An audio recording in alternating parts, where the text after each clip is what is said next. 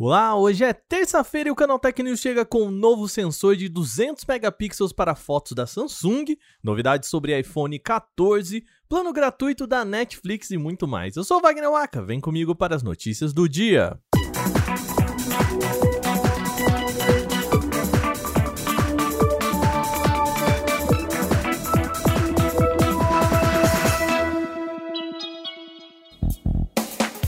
A Samsung detalhou nesta terça-feira o ISOCELL HP1, o novo sensor para fotos que deve equipar os próximos smartphones de ponta da companhia. E o destaque aqui está na especificação de 200 megapixels. O sensor já havia sido apresentado, mas agora a Samsung esmiuçou alguns recursos.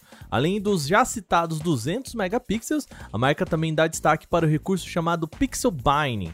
Ele consiste no agrupamento de múltiplos pixels, o que auxilia na captação de luz em ambientes mais escuros, para trazer fotos mais iluminadas e com menos ruído.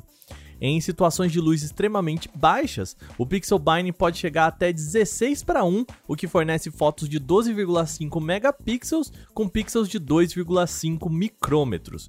O efeito colateral da utilização desse recurso é que ele poderá causar grandes imprecisões de cores nas imagens. A Samsung não cita essa situação em específico, mas no geral também é possível corrigir o problema via software no processamento final da imagem. A empresa também apresentou o Smart ISO, que é um recurso para ajuste de ISO de forma inteligente, de acordo com as condições do ambiente.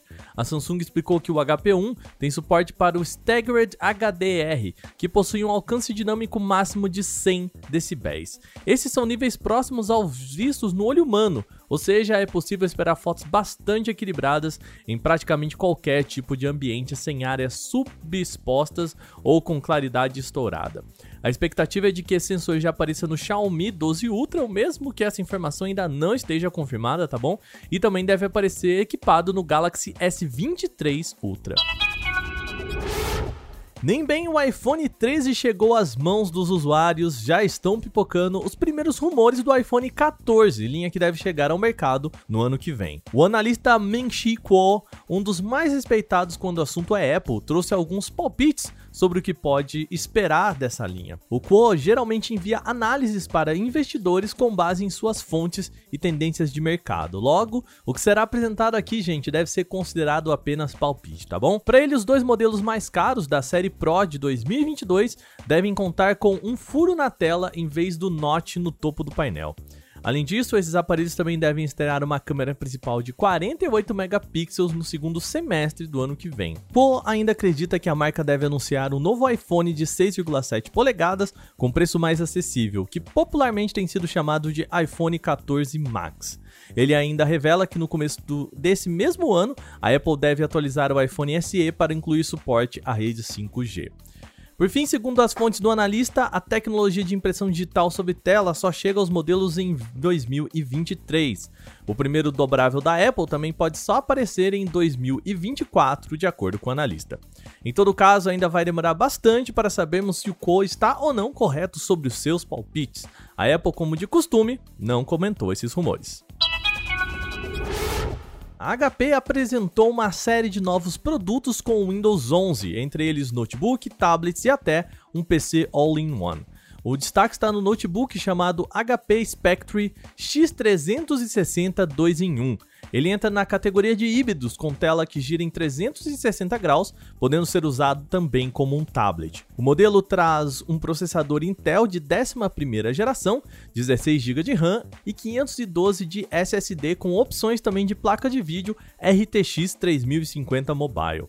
Para os amantes de tablets com Windows, o novo modelo da HP traz um recurso bastante interessante. O aparelho conta com câmera giratória, que pode ser usada tanto para fotos e vídeos frontais ou traseiros. Por fim, a HP também trouxe os modelos de PC All-in-One, aqueles embutidos na tela, e também um novo monitor. E um ponto interessante do PC é que ele conta com uma câmera magnética embutida na caixa, com o imã, ele pode ser colocado tanto na parte de cima quanto na lateral e até embaixo da tela. Os produtos devem ser disponibilizados no site oficial da HP a partir dos últimos meses desse ano para o mercado europeu e também Estados Unidos. Ainda não há informações sobre venda dos dispositivos em outros países, incluindo aqui o Brasil. Quer saber mais detalhes e preços de cada um desses produtos? É só entrar em canaltech.com.br. A Xiaomi planeja renomear a sua antiga linha Mi CC e lançar um novo aparelho denominado Civi. As informações vêm de imagens de uma possível peça publicitária vazada junto com outras fotos divulgadas por informantes. O aparelho deve ser o sucessor do Mi CC9, linha lançada para ter aquele apelo maior com jovens. Segundo as imagens, ele deve contar com a parte frontal com buraco em tela no canto superior esquerdo para câmera única. Atrás chega com um módulo de três lentes, sendo que o sensor principal seria de 108 megapixels. A tela deverá ter em torno de 6,5 polegadas com resolução Full HD Plus e taxa de atualização de 90 Hz. Já a bateria do dispositivo deve ter entre 4.250 mAh e o carregamento pode ser de 33, 55 ou até mesmo 67 watts. A Xiaomi deve apresentar o novo celular em evento marcado para o dia 27 de setembro na China. É esperado também que o mesmo dispositivo possa ser lançado dois dias depois na Índia, mas com um novo nome. Ainda não foram divulgadas informações sobre preços e disponibilidade para outros mercados. E a gente fecha o programa de hoje com uma novidade da Netflix. A plataforma de streaming agora tem uma opção de plano completamente gratuito para Android. É isso mesmo que você ouviu, mas calma, antes de se empolgar com a novidade, saiba que o pacote será lançado nas próximas semanas somente para usuários no Quênia. De acordo com a empresa, também não será toda a biblioteca liberada nesse plano. Nomes de sucesso como Bridgerton, Blood and Water, Army of the Dead são citados nominalmente, assim como Lupin, La Casa de Papel e Boneca Russa, que também aparecem nos materiais promocionais. Isso indica que eles devem estar entre as opções disponíveis nesse plano gratuito. E por que, que a Netflix está fazendo isso? A ideia é expandir o acesso ao serviço e permitir que mais gente possa usufruir de suas produções originais. Basta um e-mail e uma senha para utilizar a opção gratuita que não pede informações de pagamento.